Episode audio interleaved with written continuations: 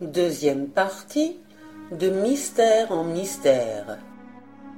Treizième chapitre où Chantecoq apprend successivement la disparition de Jacques Bellegarde et la réapparition de Belphégor.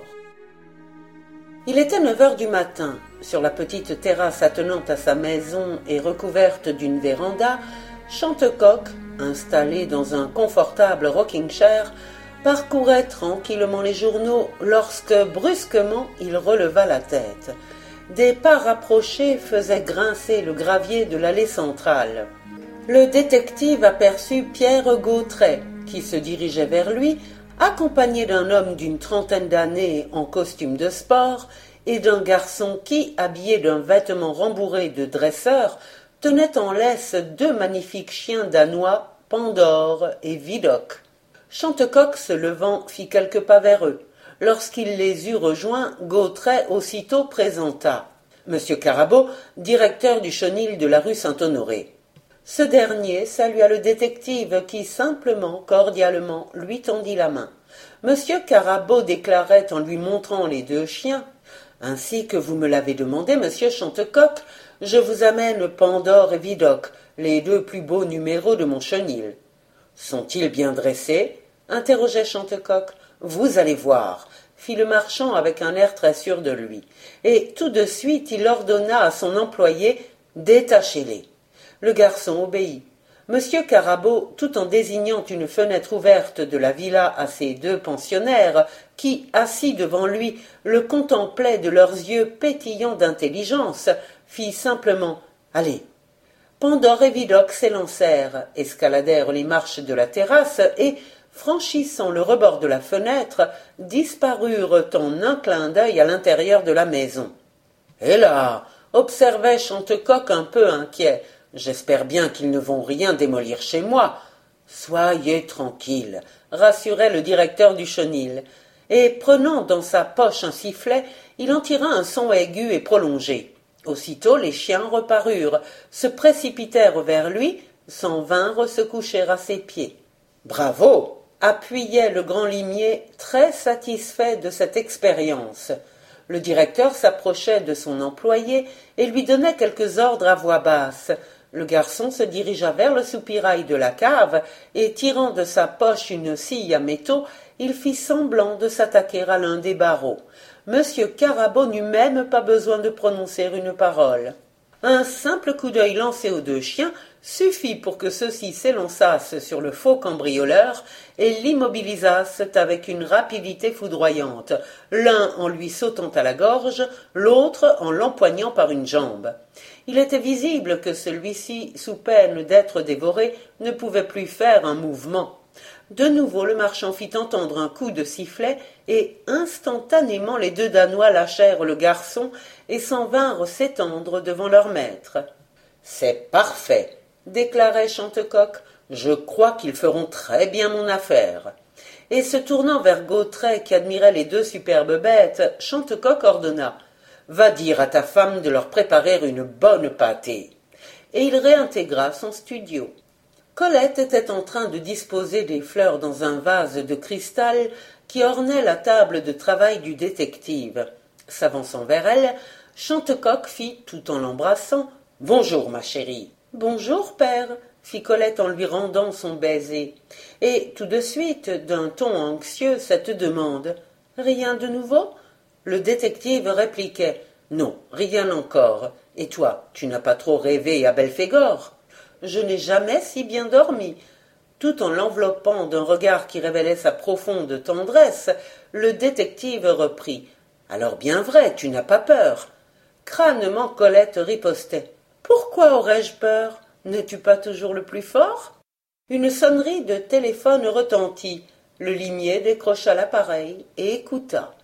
Sans doute la communication était-elle importante, car, malgré sa grande maîtrise de lui-même, il parut à la fois surpris et préoccupé. À son tour, il lança dans le cornet des bonites. À la description que vous m'en faites, c'est évidemment le fantôme du Louvre qui vous a rendu visite la nuit dernière. Il se tut, écouta de nouveau, puis il lança dans le cornet. Allô? Je veux bien, mais à la condition formelle que la police officielle ne sera pas saisie avant que j'aie fait mon enquête. Allô? Oui, mes méthodes sont tellement différentes. Vous me comprenez, n'est-ce pas? Très bien, parfait. Entendu. Je vais venir tout de suite. Au revoir, mademoiselle. Et tout en raccrochant l'appareil, Chantecoq scanda. Décidément, ce Belphégor a toutes les audaces. Qu'a-t-il encore fait? interrogeait Colette avec un accent de vive curiosité. Il paraît que la nuit dernière, le fantôme du Louvre s'est introduit chez mademoiselle Simone Desroches. L'ami de monsieur Bellegarde précisa la jeune fille en pâlissant légèrement. Sans paraître remarquer le trouble qui s'était emparé d'elle, Chantecoq poursuivait. Il se serait emparé d'un paquet de lettres écrites par ce journaliste et que mademoiselle Desroches avait elle-même serré pendant l'après-midi dans un meuble dont elle seule avait la clé. Et comme s'il se parlait à lui-même, il scanda. Pourquoi ce nouveau vol? Décidément cette affaire devient de plus en plus troublante. Père, observait Colette, est-on bien sûr que ce soit le fantôme du Louvre qui ait commis ce larcin? La demoiselle de compagnie de mademoiselle Desroches, qui vient de me téléphoner, m'en a fait une telle description qu'il ne peut y avoir aucun doute à ce sujet. C'est vraiment extraordinaire, murmurait Colette tout en s'efforçant de dissimuler la profonde émotion qui s'était emparée d'elle. Tellement extraordinaire, martelait le limier, que je vais de ce pas me rendre chez mademoiselle Desroches. Il n'avait pas achevé cette phrase que la porte s'ouvrait avec fracas. Rouge comme une tomate, le chapeau de travers, essoufflé, affolé, la bonne grosse Marie-Jeanne se précipitait dans le studio en criant Monsieur Chantecoq, mademoiselle Colette et elle se laissa tomber de tout son poids dans un fauteuil qui, malgré la solidité de ses pieds en acajou massif, fit entendre une plainte inquiétante. Voyons, qu'avez-vous? interrogeait Colette en se précipitant vers sa nouvelle cuisinière. Suffoquée, celle-ci haletait. Monsieur Jacques n'était pas chez lui, et la concierge m'a affirmé qu'il n'était pas rentré de la nuit. Que dites-vous là? S'exclamait la fille de Chantecoq tout en dirigeant son regard angoissé vers son père, qui fronçait légèrement ses sourcils. Madame Gautret poursuivait. Je suis passée au Petit Parisien. Là, on m'a dit qu'on n'avait pas revu monsieur Jacques depuis hier soir huit heures. Aussi j'ai peur qu'il ne lui soit arrivé malheur. Ne nous frappons pas, déclarait Chantecoq. L'enquête que fait en ce moment Jacques Bellegarde réclame, ainsi que toutes celles de ce genre, la plus parfaite circonspection et le plus grand mystère. Il se peut fort bien qu'il ait cru utile de s'absenter. Père, s'écriait Colette, j'ai le pressentiment qu'il est arrivé malheur à monsieur Jacques. Calme-toi, mon enfant. Pourvu que Belphégor, qui doit le haïr férocement, ainsi que tous ceux qui s'acharnent à sa poursuite, ne l'ait pas ainsi qu'il l'en menaçait, lâchement assassiné. Ne te mets donc pas de pareilles idées en tête. Le vol de ces lettres n'est-il pas extrêmement troublant? J'en conviens. Belphégor n'aurait-il pas dérobé cette correspondance dans le dessein de renforcer les charges qu'il cherche à accumuler contre Bellegarde? C'est fort probable, reconnaissait Chantecoq, très impressionné par la logique de sa fille. Celle-ci continuait. Une fois en possession de ces documents, Belphégor n'aurait-il pas trouvé plus prudent de s'éviter toute contradiction en supprimant le malheureux? Et qui sait si demain les journaux ne nous apprendront pas que grâce aux machinations de ce bandit, M. Jacques s'est soi-disant suicidé, avouant ainsi qu'il était le fantôme du Louvre? Ma chère Colette, reprenait Chantecoq, j'ai souvent admiré ton imagination, et je l'ai admirée d'autant plus que, sauf de rares exceptions, elle était toujours d'accord avec la réalité. Permets-moi cependant de te faire observer qu'aujourd'hui elle t'entraîne à des déductions dont je suis loin de partager le pessimisme.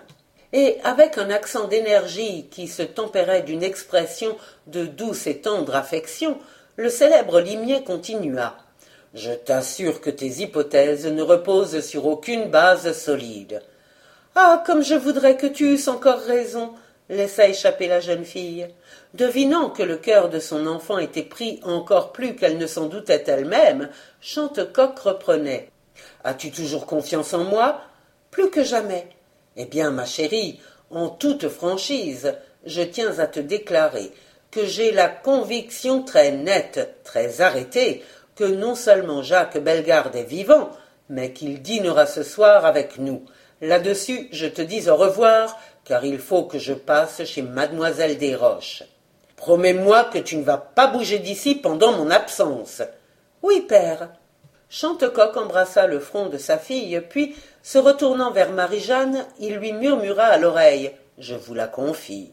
Monsieur, affirmait Marie-Jeanne avec une sincérité absolue, vous pouvez entièrement compter sur moi. Tant que je serai là, il n'arrivera rien à mademoiselle. Et le détective quitta son studio. Après être demeurée quelques secondes pensive et silencieuse, Colette fit quelques pas et se laissa tomber sur un siège. Envahie de nouveau par l'inquiétude, elle courba le front et se cacha la tête entre les mains.